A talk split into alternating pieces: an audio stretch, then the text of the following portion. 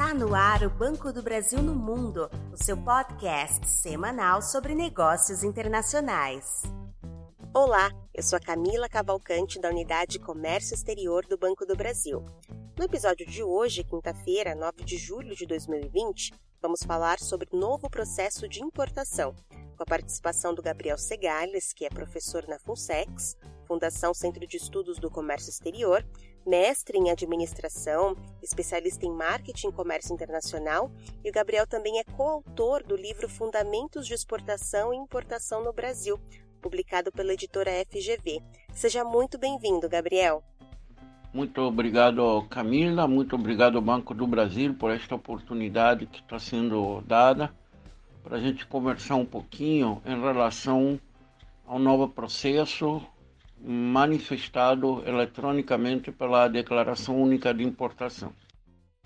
A Declaração Única de Importação do INPE está sendo implementada de forma gradual com o objetivo de oferecer maior agilidade no processo de importação.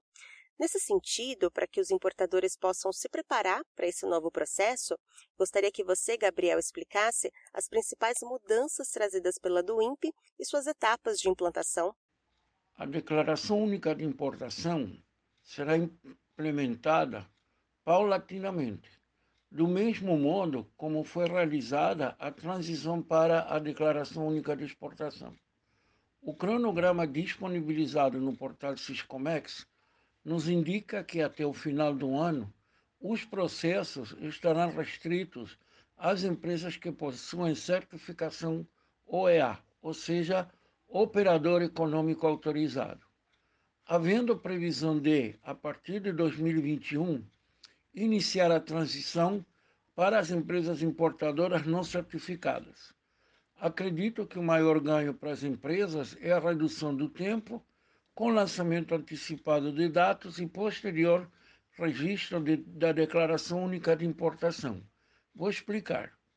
Com a Declaração Única de Importação, o envio dos documentos é eletrônico, direto ao sistema.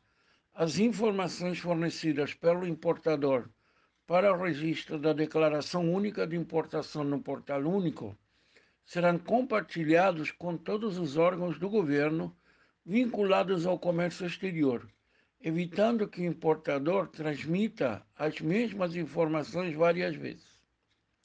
Para iniciar o processo da Declaração Única de Importação, o importador poderá alimentar o sistema com as informações disponíveis que tenha no momento, podendo optar pelo tempo mais oportuno, agilizando o preenchimento da Declaração Única de Importação, mesmo antes da chegada da carga à zona primária. Com base na gestão antecipada da Declaração Única de Importação, muitas cargas poderão ingressar ao país com a definição do nível de conferência aduaneira pronto, agilizando o fluxo logístico da liberação da carga na condição de nacionalizada. O importador poderá alimentar antecipadamente o catálogo de produtos, no qual ficarão registrados os produtos de interesse do importador. Desta forma, a cada nova operação, as informações já cadastradas serão reaproveitadas. A Declaração Única de Importação permite a utilização de uma única licença de importação para várias operações que indiquem quantidade, valor ou prazo, sendo reutilizável até esgotar o saldo solicitado.